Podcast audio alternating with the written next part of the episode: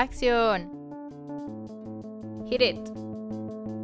Bienvenidos a un nuevo episodio de Hora de Caos, un podcast en donde compartimos nuestra perspectiva sobre temas que nos interesan del mundo del entretenimiento. Yo soy Javier Roset. Y yo soy Mar Flores. Y el episodio de hoy se titula Psychos, la cultura de un slasher. Que por si no sabían, las películas slashers son mi género de películas de horror favoritas.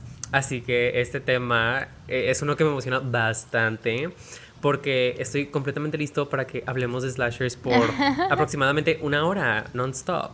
Oh, no.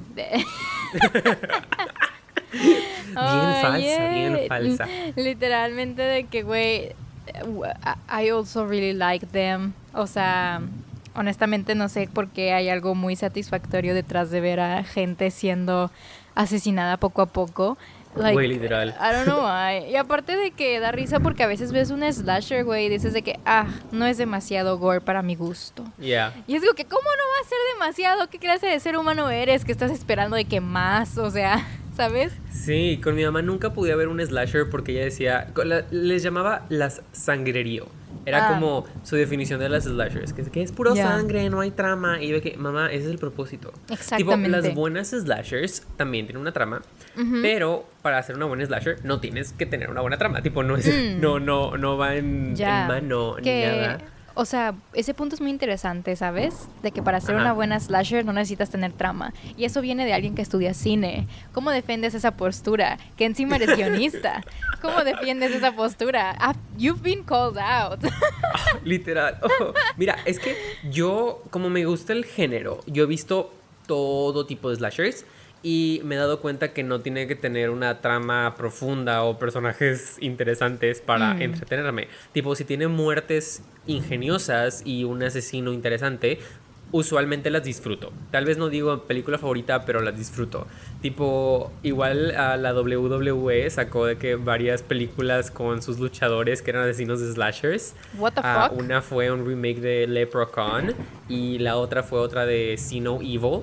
Y ambas eran como asesinos y la verga.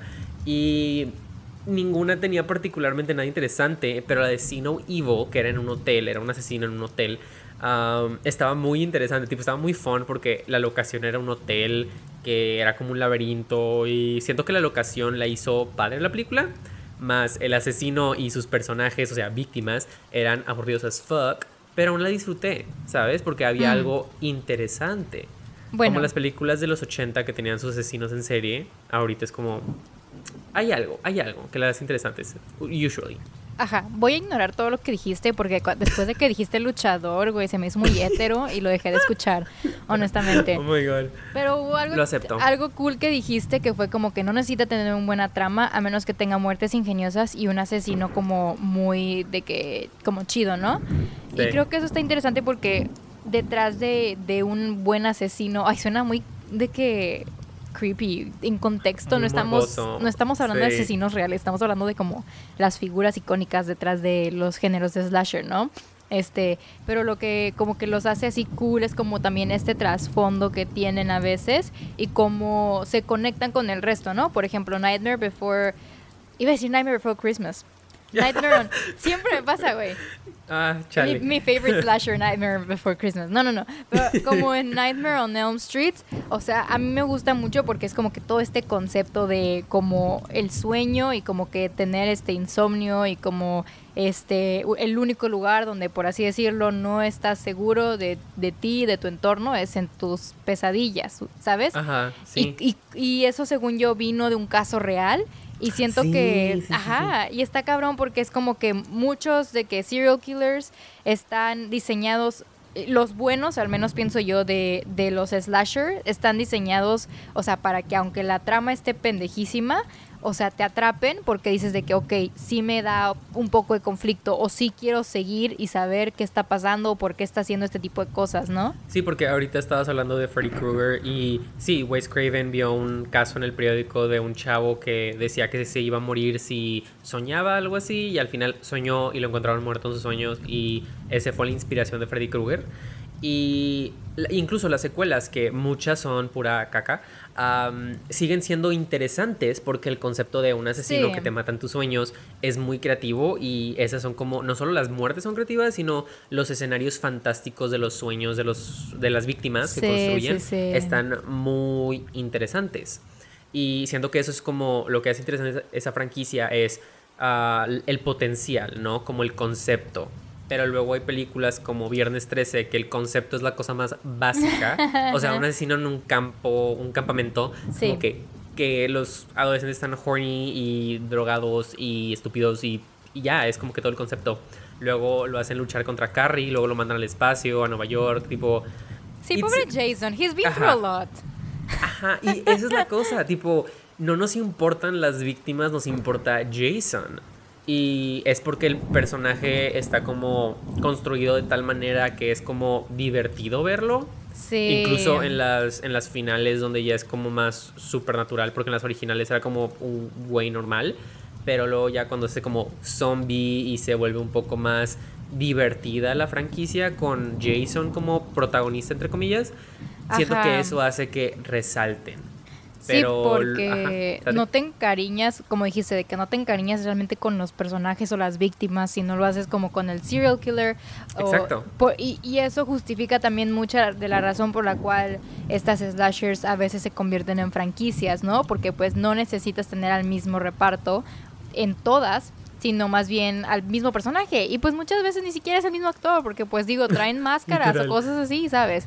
Este pero luego pues pasan otras situaciones, como por ejemplo, o sea, de las como muy buenas, o sea, de que Halloween o de que Scream, que después vuelven a sacar otra y boom, de que sale la protagonista y todo el mundo es como que, ok, esta sí la voy a ver. ¿Por qué? Porque pues yo me gustó mucho la primera y pues me dicen de que, ok, va a salir ahora otra vez de que Lori o va a salir otra vez de que está este Sidney, entonces como que ahí va todo el mundo y es como que, ok.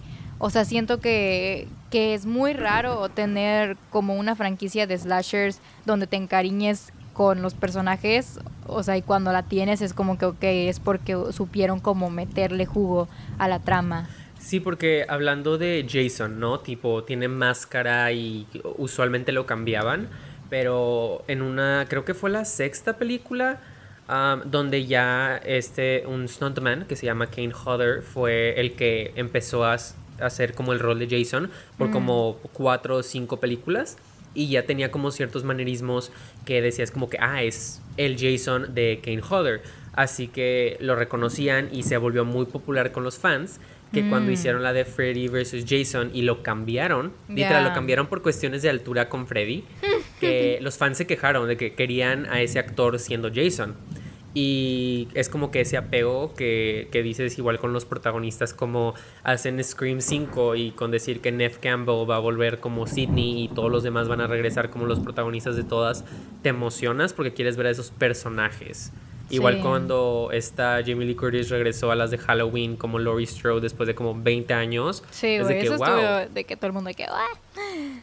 Sí, de que me acuerdo la noticia de que regresa, de que a Halloween es de que, oh my god, finalmente regresó. Sí, wow. sí es que, o sea, lo que es como que el, el icono, ay, no, no quiero decir una palabra que no existe, pero, o sea, sí, como que los simbolismos así como claves, ¿no? De, de qué hace a un slasher como trascendental, ¿no? Porque luego existen algunos que pues la gente literalmente no conoce y ahí están, o sea, existieron y ayudaron como un poquito a a la historia de este género y que se vaya desarrollando y, hay otros que pues pues obviamente son más, más icónicos, ¿no? Como ah, escuchas la cancioncita de Halloween y pues ya sabes que es Halloween. O ves de que a, Ghostface en algo y pues ah, ya sabes que es de Scream, ¿sabes? Igual es como, como que muy fácil reconocer ciertas, no sé, fórmulas que tienen los slashers. Así que es más fácil como identificarte. Igual cuando ves un tipo de asesino o antagonista, ya dices de que luego, luego de que, ah, es un slasher. O si ves como una trama muy apegada a un slasher, es como que, ah, es un slasher. O a veces va como en diferentes géneros cuando es un misterio, digamos, de quién es el asesino, pero tiene ciertos elementos de un slasher. Ya, sí. Siento que últimamente han salido muchos de esos.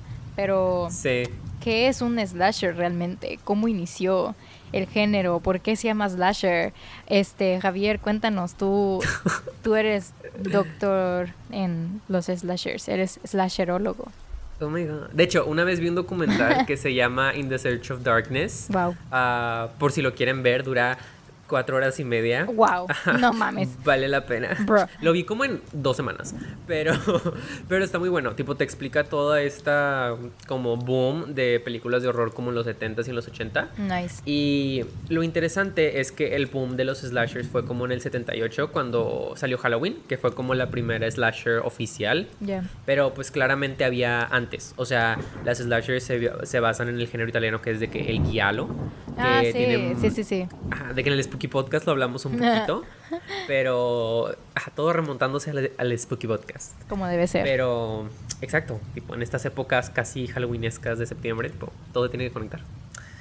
Pero, pero sí, las Giallo tenían como esto de un asesino, ciertos uh, cámara, de ciertos movimientos de cámara que ahora están asociados con los slashers, o sea, como el, el punto de vista, los shots como voyeur, que es como alguien observando al personaje, como esas son como influencias que vinieron de ahí, igual de Psycho, como Norman Bates, de hecho se considera como un slasher. Y incluso con Psycho 2 y 3 y 4 se volvió Loki una franquicia slasher. así que... What the fuck? Ajá, hay, cuatro. Psychos? Hay cuatro de Psycho. Shut the fuck up. Sí. Why don't we talk about these in film school? Ajá, porque they suck. excelente. ¡Qué cosas, güey! No sabía. Las voy a ver a ver qué tan mala está. Están muy malas, están muy malas. Pero es el mismo actor, así que eso está chido. Ah, sí, Anthony Perkins. Sí. Pero, ajá, de que el misterio de quién es el asesino, ciertas tomas de los asesinatos, como que todo eso viene de esa película y son como las influencias. Y incluso una de mis películas de horror favoritas de toda la vida, Black Christmas, la versión del 74, tiene muchas como clichés o tropes que se volverían como asociados al género, como la Final Girl en especial, que es de que la chava al final de la película que sobrevive y que se enfrenta al asesino y de mm. cierta manera el asesino simboliza algo sobre ella o algo como su opuesto, ¿no? Como que ciertos slashers tienen esa trama, que el asesino masculino representa algo en contra de la protagonista femenina, como que ahí va como los roles de género que a veces se tratan en las slashers. Yeah, que es un poco controversial, honestly. Sí. De que, o sea, mucha gente dice como, como que, ok, y entiendo que a lo mejor en su época era como que, oh, wow, increíble, tenemos una de que protagonista, de que femenina, ¿no? Y como que este she fights y de que se defiende y así, pero pues al mismo tiempo es como que te pones a cuestionar y dices como que ah, realmente es una buena de que representación o de que mm, you're just de que trying de que venderme como esta idea, ¿sabes? Sí, porque pues obviamente está como el diálogo de tienes que victimizar a la mujer para que se haga más de que, fuerte, like Ajá y que agarre estos aspectos como masculinos, incluso lo que siempre decían en ciertos análisis es que ella a veces agarra el arma del asesino, que es un objeto fálico, o sea, como una navaja, un mm. hacha, algo así, y con eso lo mata, o sea, como le roba su masculinidad para asesinarlo. Ah, ya, ya. Algo así está como el análisis. De hecho, por eso la de Freddy, la de uh, Pesadilla en la calle del infierno, fue tan popular incluso, porque para su época el personaje principal de Nancy, que nunca usaba armas, en realidad en la primera película, ah, si te que acuerdas. Hizo como mil y un de que trampillas, ¿no? Ajá, que es como usaba su cerebro y su inteligencia y nunca se fue al mismo lugar de, ah, de que te robó el arma o te hago así, fue como que más su inteligencia de cómo sobrellevar la situación y por eso se volvió como un personaje icónico para el horror. Sí, sí, sí. De hecho, la actriz de Nancy se hizo makeup artist y ahora tiene un estudio de, creature features y todo eso. Está, está muy interesante. That's nice. Sí ah, bueno, y pues la historia de los slashers. Eh, esto continúa como en los 80, que es como el, la golden age de los slashers, porque pues ya con el presidente de Estados Unidos de Ronald Reagan, que él estaba muy con, era muy conservador pues, y no le gustaba la violencia en las películas, así que se volvió un poco más a la censura, como que empezó a aumentar mucho, mm. y como que eso hizo que los adolescentes fueran más a las películas slashers. En especial con esto de ah, Halloween que se hizo súper taquillera y que la grabaron como por mil dólares. Así que imagínate todo el dinero que recuperó, ¿no? Yeah. Y luego pues obviamente salieron muchas películas que imitaban Halloween y era como este afán de la sangre, el sexo, la violencia, puras cosas que en la época eran súper censuradas y súper prohibidas y los de que había organizaciones que era como que padres contra de que slashers, así que era como los adolescentes rebelándose, por así mm, decirlo. Bueno, y pues esa es más o menos como la historia del boom. Porque pues uh, siempre hay una Golden Age y la Golden Age muere. Uh, y esto fue literal, no tuvo como una Golden Age tan larga, fue como en el 84 como cuando empezó a morir. Por esto que explotaron el género a más no poder con eso que Halloween y luego salió Black, ah, bueno, antes fue Black Christmas, así que se fueron mucho las uh, festividades, por eso salió de que Bloody Valentine's, de que Happy New Year's, Mother's Day, como que había de todas las festividades y había de que una que se llama Final Exam y literal era como de los parciales finales. Yo me acuerdo que había una donde salía George Hutcherson que se llamaba Detention. Sí, yo también me sí la viste. sí. No sé por qué. Me... Está bien rara. Sí, no sé, estaba raro. Es que era como time traveling. Sí. Pero no. O estaba muy curiosa. No me acuerdo del trama, solo sé que era como una slasher. Porque. That was weird. sí. Pero igual como que en esa época se definió mucho lo que era un slasher pero igual siento que hay gente que tal vez no las defina fuera de lo típico de un asesino, una víctima. Así que digamos, tú, tú de que cómo definirías lo que es un slasher o lo que podría ser un slasher. Ay, güey, qué, pedo. es una pregunta difícil, fíjate, porque um, siento que un slasher es como es como ¿cómo te lo digo? Ahorita que estabas diciendo lo de las festividades y todo eso, ¿no? Y cómo se aprovechan de, ese tipo de, temas como para sacarle jugo. O sea, yo lo que estaba pensando era mucho esta idea de, de cómo podemos hacer algo muy sencillo o un concepto muy X, este, algo que, que te despierte como un cierto miedo. O sea, por un lado creo que los slashers vienen como de este lado de, del género como de horror y así, pero, o sea, como despertando este cierto como morbo, ¿no? De, de decir, o sea, fuera de, lo, de los asesinatos y eso, ¿no? Es como, es como decir de que, o sea, ¿qué película quieres? A ver, que no hayamos mencionado y que sea slasher. Chucky, no hemos mencionado Chucky. ¿Chucky es un slasher? Sí, güey. Pues, ¿qué más va a hacer? sí. No sé, se me hace muy raro para hacer un slasher. Como que nunca lo hubiera pensado como slasher. Bueno, la primera era más como murder mystery, pero ya las demás ya se volvieron demás hicieron slasher. Bueno, está bien, hablemos de Chucky. este... Va a haber una serie. Ay, of course. Ahorita. Ay, of course. Este, pero bueno, o sea, lo que vengo es el concepto de Chucky pues es como si le quitas todas las capas y todas las tramas y todo, o sea, se resume a básicamente es un muñeco que te mata y despierta como este miedo como en la gente de, güey, o sea, mi muñeco me puede matar, ¿sabes? Entonces como que dices de que te da ese morbo por ver de que cómo me puede matar mi muñeco, you know? O es lo mismo de que, o sea, con tipo viernes 13, viernes 13, sí, viernes 13, de que, ah, ir de que a un campamento, de que con amigos, o sea, para ti es algo de que normal, pero ¿qué pasa si esto, no? Y los slashers como que lo despiertan mucho de este lado, como explotando todo lo que pueda haber. Y es muy como, no sé, es que es como muy, siento que no debe ser tan complejo, solo es como este, esta explicación de, o sea, tienes un miedo X, o sea, un miedo de que es súper pendejo, de que, que no tiene nada que ver y cómo te lo podemos explotar y cómo lo podemos hacer más y así, ¿no? Sí, siento que es algo que el género del horror, tipo, en general, hace muy bien, que a veces son conceptos muy simples y los explotan a un nivel donde se vuelven muy originales. O bueno, ese es el propósito, ¿no? Como lo que dices, de explotas un miedo a más no poder. Puede ser tu miedo al, agua, puede ser tu miedo de que a los aliens, o a mm. cosas tan simples como I don't know, de el bosque, ¿sabes? Tipo las de Wrong Turn, que son de que caníbales en el bosque, que te mm. pierdes ahí.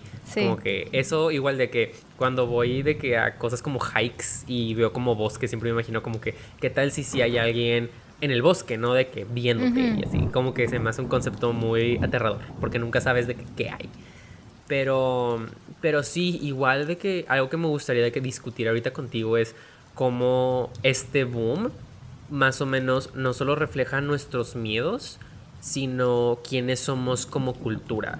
Porque igual de que los 80, pues la gente que no sepa, eh, fue como la época de los vecinos en serie. O sea, como que hubo un boom, no solo como bueno, de que hubo un boom en la cultura de asesinos en serie porque empezaron a aparecer muchos y por eso mismo se empezó a censurar mucho la violencia en el cine y en la televisión. Y aparte también lo discutimos en el Spooky Podcast, que dijimos que los ochentas fue una época en el cine de mucho como consumismo y explotación. O sea, donde muchas películas eran como precisamente de eso, ¿no? Que se trataban como de eso, de que dame más, más, más. Y por eso los efectos eran como que too much o había de que demasiado, ¿sabes? Sí, de hecho, por eso surgió el género de exploitation films, que eran películas ah, que costaban muy poco, pero prácticamente explotaban todo al máximo, todo lo que fuera popular en la época. ¿For real? Sí, e, es como B-movies, prácticamente. Las B-movies, ¿a poco nacen en los 80s? That's crazy.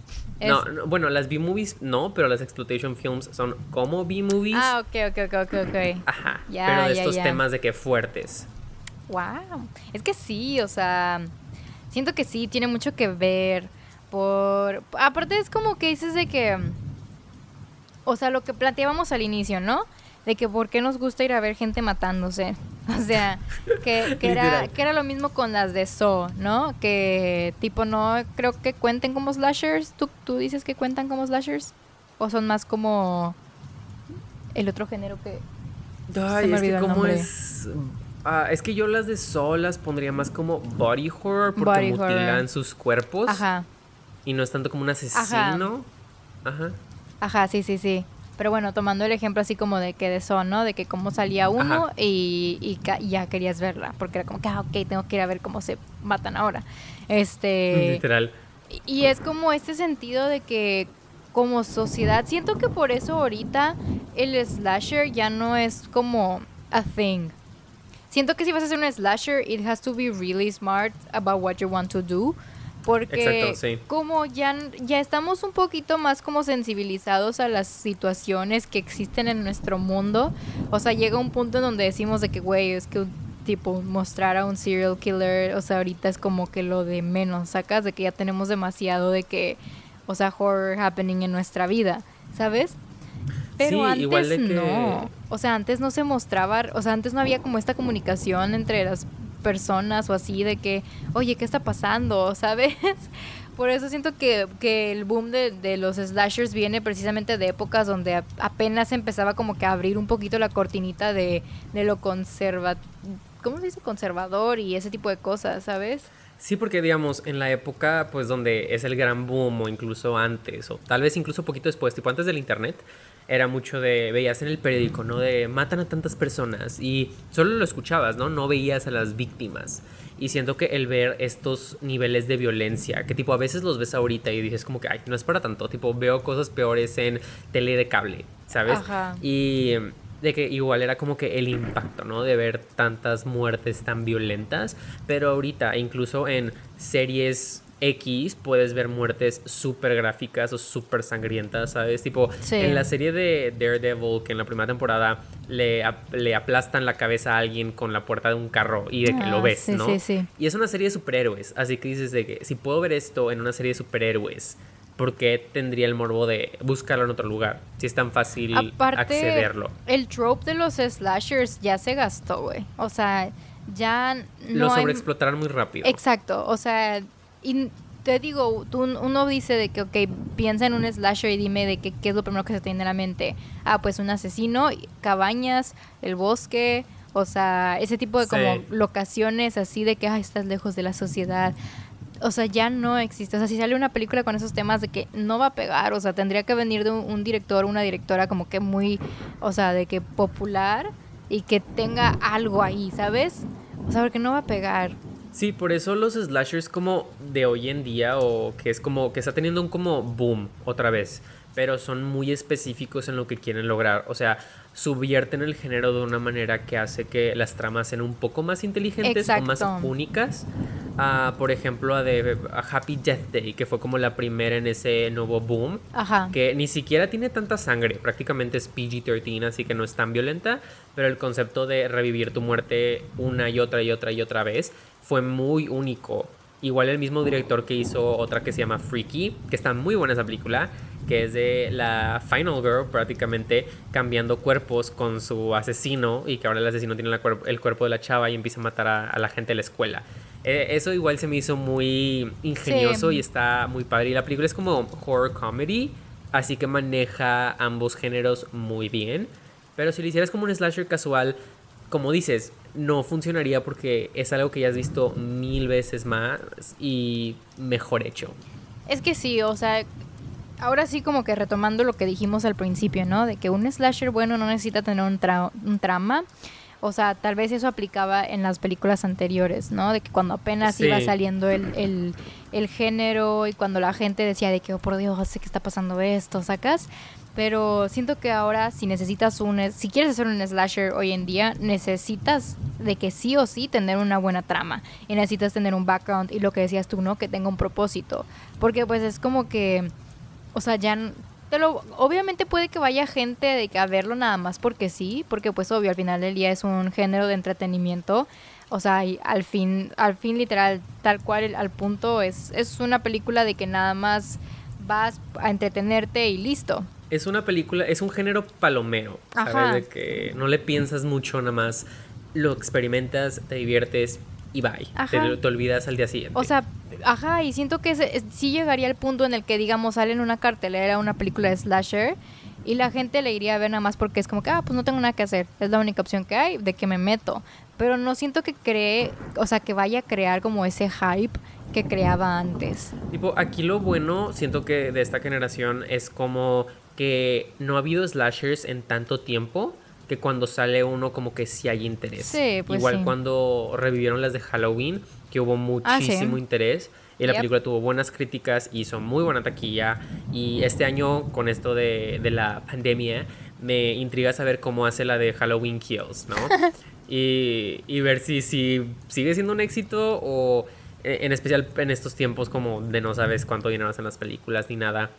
Pero igual como que las slashers, siento que es como del horror ahorita, que exploran diferentes temáticas sociales más que nada, y en eso encapsulan el horror.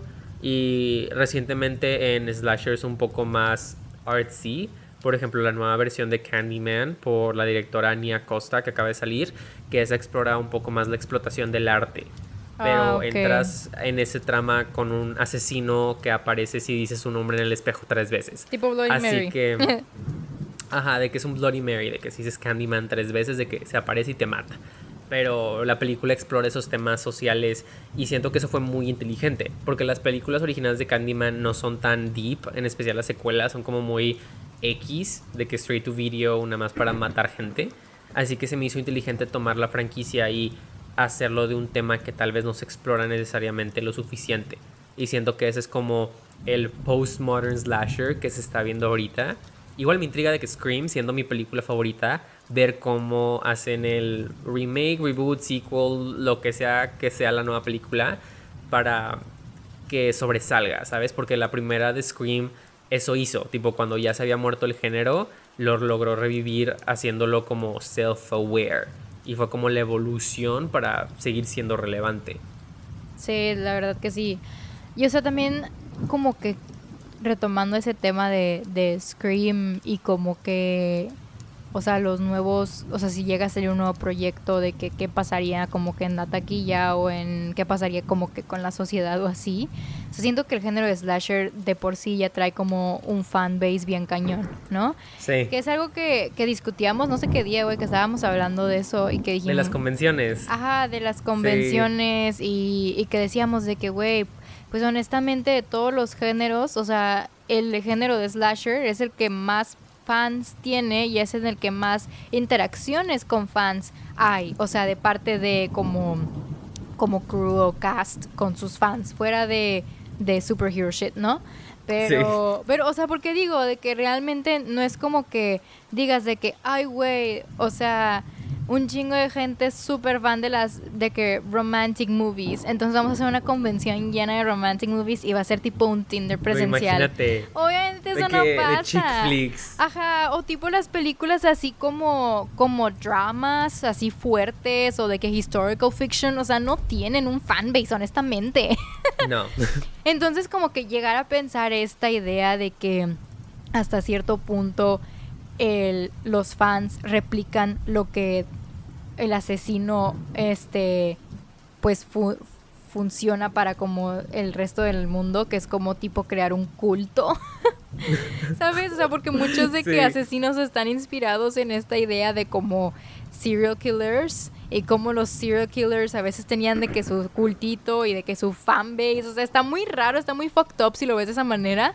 Pero es como que el único género realmente, o sea, de películas que sí veo de que, ok, tenemos nuestro fanbase, entonces si llega a salir una película, pues obviamente van a ir a verla y ya tienes asegurado por lo menos un 30 a 50% de, o sea, las ventas o así sacas. Sí, igual está medio fucked up el hecho que muchos asesinos en serie que son icónicos, por ejemplo, que el Letterface de la masacre en Texas, o incluso ah, el de Halloween Michael Myers, tienen ciertas inspiraciones con el asesino en serie de Ed Gaines. Y hay incontables número de asesinos de películas que están inspirados en ese güey.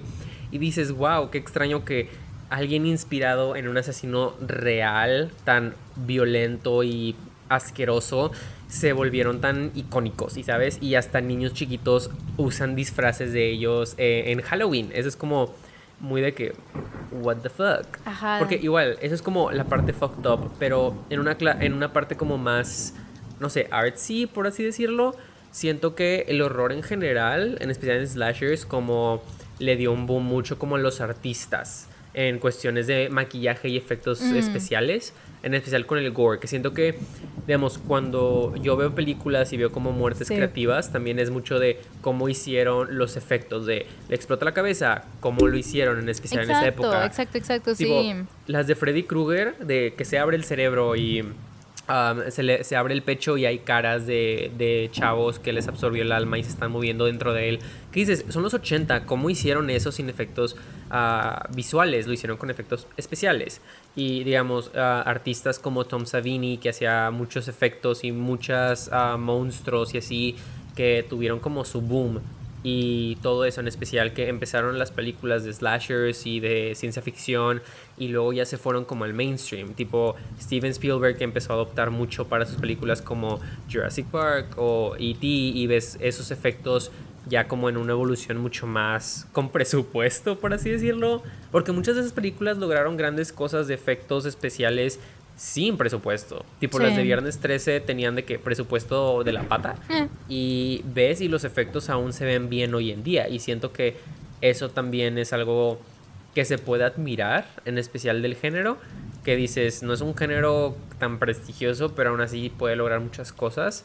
Y introdujo a mucha gente como ese tipo de, de hobbies, por así decirlo, de algo artístico. Yo puedo decir que, o sea, honestamente, a mí me gusta mucho eso de los SFX. Me gustaría. 100 mil por ciento meterme más a ese mundo y tomar cursos y todo. imagínate tu poder. I know, right? Pero yo puedo decir de que honestamente ese gusto siento que sí nació por los slashers. Porque sí me gustaba mucho ver de que cómo se abrían. o sea, era una cosa impresionante de que... Todo, güey. Ajá, porque yo decía de que es que eso se ve de que muy padre, o sea, hacerlo, ¿sabes? Como que entenderlo y, así como que pues cada cosa tiene su lógica, ¿no? Y también siento que viene, digo, esto no, tiene nada que ver con los slashers, pero en sí en los en cuando haces ese tipo de como de makeup y SFX, este tienes que saber mucho también como de del cuerpo y cómo funciona, ¿no? Por eso hay muchas veces. Ajá, por eso hay muchas veces que la gente dice como que, ay, güey, es que eso no se ve bien. Y es como que, pues, obviamente no se ve bien, lo hicieron por shock factor. Y creo que ahí se diferencia mucho una como también una buena película de, slasher con una como más pedorrilla de que muy, ¿sabes? Mala, porque es como que, pues, están explotando literalmente de que un chingo de sangre en una región donde no debería salir tanta o de que así, ¿sabes? o que debería este, salir menos chunky y sale más de que está extraño. Está extraño como que ay, a mí se me hace muy interesante la evolución de la sangre en el cine también, porque se me hace muy interesante que cómo, cómo fue evolucionando, ¿no? Y los slashers siento que apoyaron mucho a, a la evolución de la sangre en el cine, porque pues digo, o sea, Pishy Alfred Hitchcock usaba de que chocolate syrup. Y era, o sea, es lo primero que te dicen literal cuando entras a una clase de cine, güey.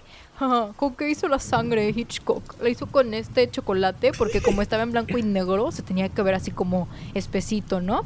Sí. Güey, me cagaba de que escuchar eso en clase, pero hoy en día si yo tengo que hacer sangre, resulta que una de las fórmulas que más me gusta como usar así de que low budget, de que súper rápido, es de que chocolate syrup. Es chocolate. Porque uh. sí funciona, güey, sí funciona. Entonces, siento que sí te ayuda mucho como que ver ese tipo de películas si quieres ver como referencia o sea, aprendiendo a hacer de que cortadas o de que hacer ese tipo de cosas. Entonces sí como que dándolo por un lado positivo, los slashers sí ayudaron como que a impulsar de que el, el SFX makeup, de que a un lado más gory o más violento o así que tal vez antes como que no se usaba tanto. Sí, de hecho, en muchas películas, digamos, que estábamos igual mencionando de las Giallo, las italianas, sí. ellas en, usualmente la sangre era un rojo muy, muy brillante. Sí, sí, sí. Tipo, en Suspiria, que siento que es una de las más conocidas del género, era como rojo literal de que rojo casi rosa. ¿De qué pintura? Y sí, ajá, de que literal pintura.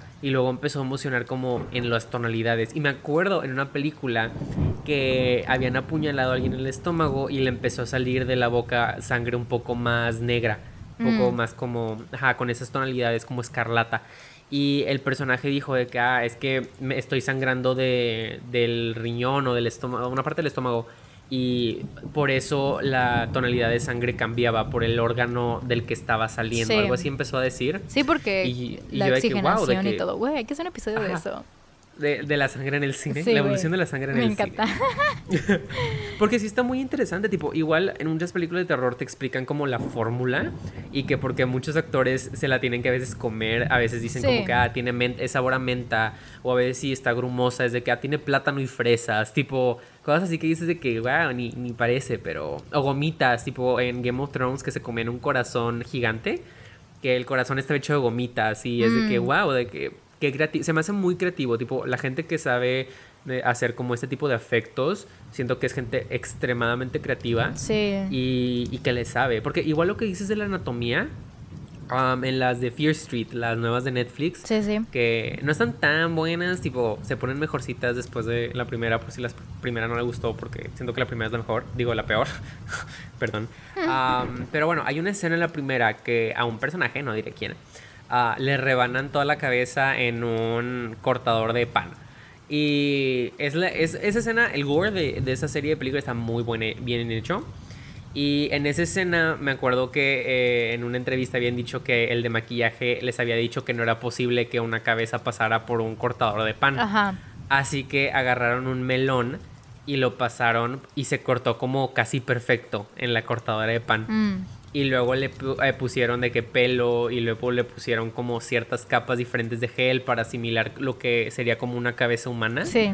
Y se cortó casi perfecto y por eso hicieron la muerte de esa manera, porque querían acercarlo para que fuera anatómicamente posible y, al parecer sí fue. ¿eh?